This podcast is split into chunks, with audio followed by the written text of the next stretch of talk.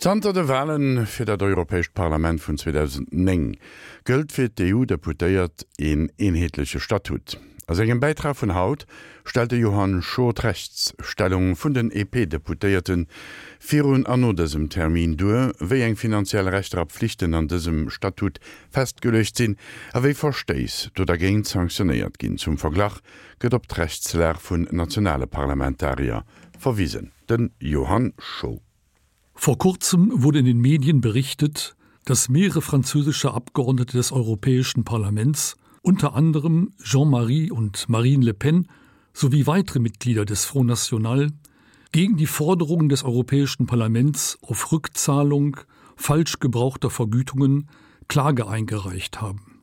Sie sollen nach Ansicht des Parlaments ihre Sekretariatszulagen dafür verwendet haben, Personal für Aktivitäten ihrer Partei in Paris und den Wahlkreisen bezahlt zu haben.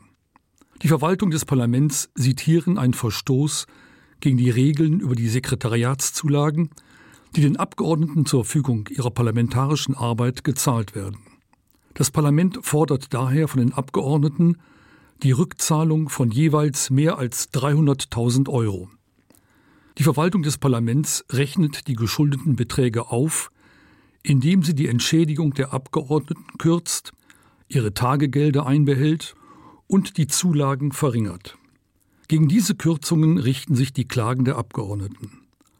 Auch in der Vergangenheit ist es schon vorgekommen, dass Abgeordnete ihre Zulagen für sachfremde Zwecke verwendet haben.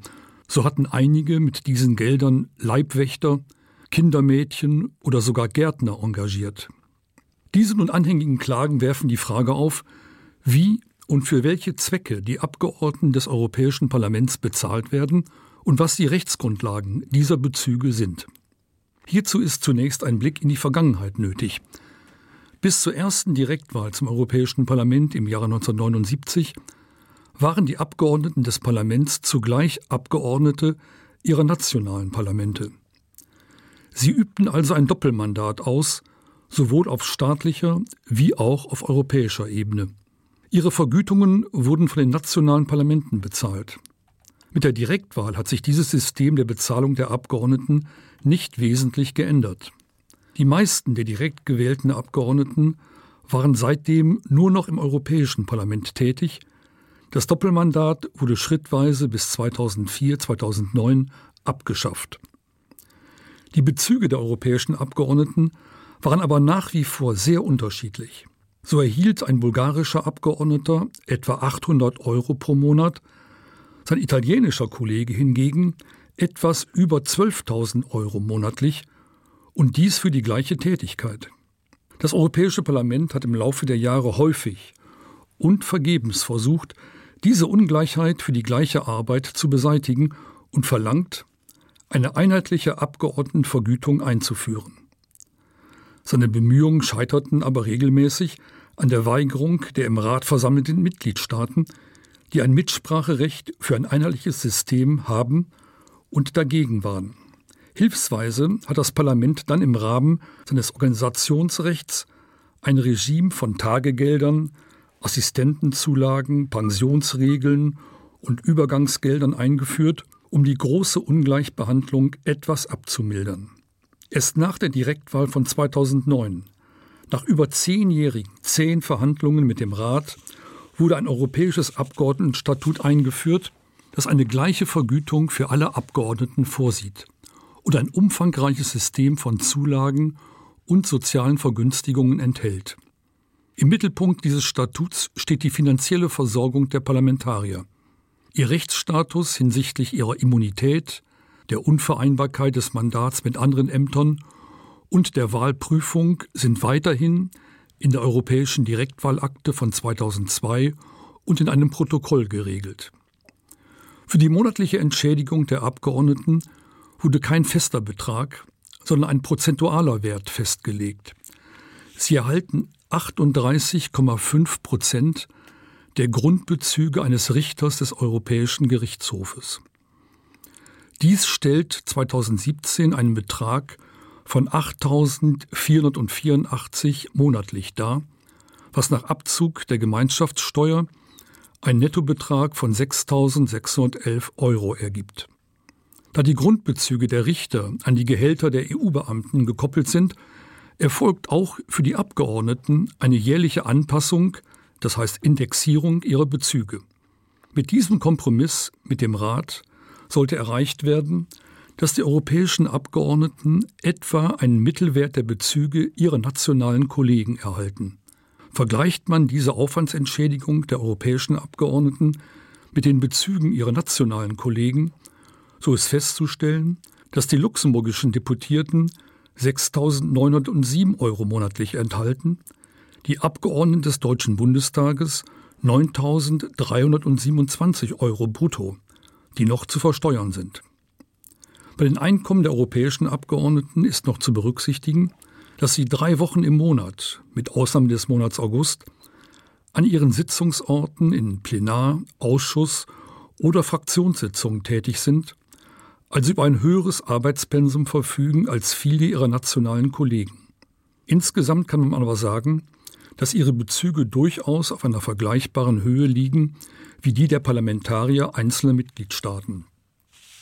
Bei den europäischen Abgeordneten wie auch bei denen des Deutschen Bundestages kommt noch eine monatliche Aufwandsentschädigung oder Kostenpauschale von etwa 4.300 Euro hinzu, die für eine Zweitwohnung am Sitzungsort, für Büroräume im Wahlkreis und für Büromaterial gedacht ist. In meisten Ländern verfügen die Abgeordneten über eine spezielle Regelung für ihre Pensionen. So berechnet sich für eine Pension für die europäischen Abgeordneten aus 3,5 Prozent der Grundbezüge für jedes Mandatsjahr. Dies ergibt zum Beispiel bei einer Mandatsdauer von fünf Jahren eine Pension von immerhin schon 1484 Euro, die allerdings erst ab dem 63. Lebensjahr fällig wird. Hinzu kommt, dass die Abgeordneten keine Prämien für ihre Pension zu leisten brauchen. Auf die luxemburgischen Deputierten gibt es eine Sonderregelung für ihre Pensionen im Code de la Sécurité sociale.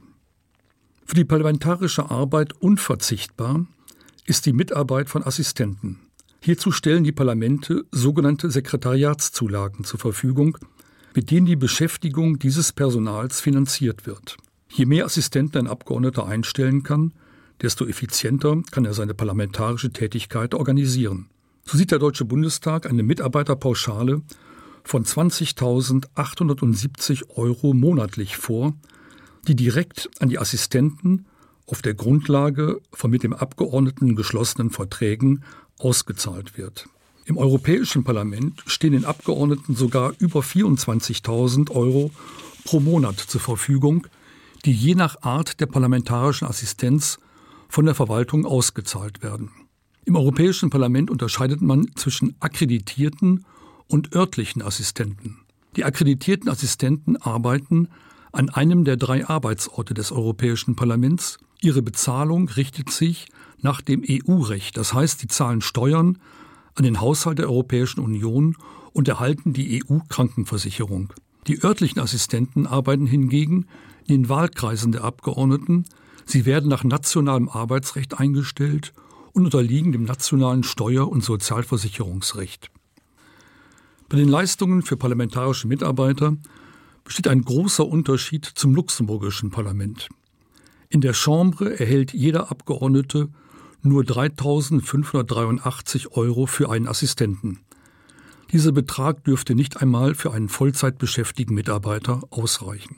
Die Differenzierung zwischen akkreditierten und örtlichen Assistenten im Europäischen Parlament wurde 2009 mit dem Inkrafttreten des Abgeordnetenstatuts eingeführt. Damit sollte der quasi rechtsfreie Zustand der parlamentarischen Mitarbeiter in Brüssel beendet werden, die seit einigen Jahren dort für EP-Abgeordnete arbeiteten, ohne dort Steuern oder Sozialabgaben zu entrichten. Außerdem sollte gleichzeitig verhindert werden, dass die Parlamentarier die Sekretariatszulage für andere als die vorgesehenen Zwecke verwenden. Die Auszahlungen erfolgten nunmehr nur noch gegen Vorlage der Verträge und direkt an die betroffenen Assistenten. Dennoch kommt es weiterhin in Einzelfällen zu Verstößen gegen dieses neue Regime der Zulagen für parlamentarische Mitarbeiter, wie die eingangs erwähnten Beispiele der Abgeordneten des Front National belegen. Assistenten dürfen also nur für die parlamentarische Arbeit der Abgeordneten rekrutiert und bezahlt werden. Sie dürfen vor allem nicht für die jeweiligen Parteien tätig werden. Dies verstößt nicht nur gegen das Abgeordnetenstatut, sondern außerdem auch gegen den sehr sensiblen Bereich der Parteienfinanzierung, der schon häufig Anlass zu höchstrichterlichen Entscheidungen gegeben hat. Ein kleines, aber feines juristisches Problem ist die Frage, wie das Europäische Parlament von den Abgeordneten die Beträge zurückverlangen kann, die an die rechtswidrig angestellten Mitarbeiter gezahlt wurden. Denn die EP-Parlamentarier haben die Gelder, die von ihnen zurückgefordert werden, ja gar nicht erhalten. Auch darüber wird das Gericht der Europäischen Union zu entscheiden haben. An dat war aus der Serie europäesch recht. Den Johann Scho et sinn 7 Minuten bis 10.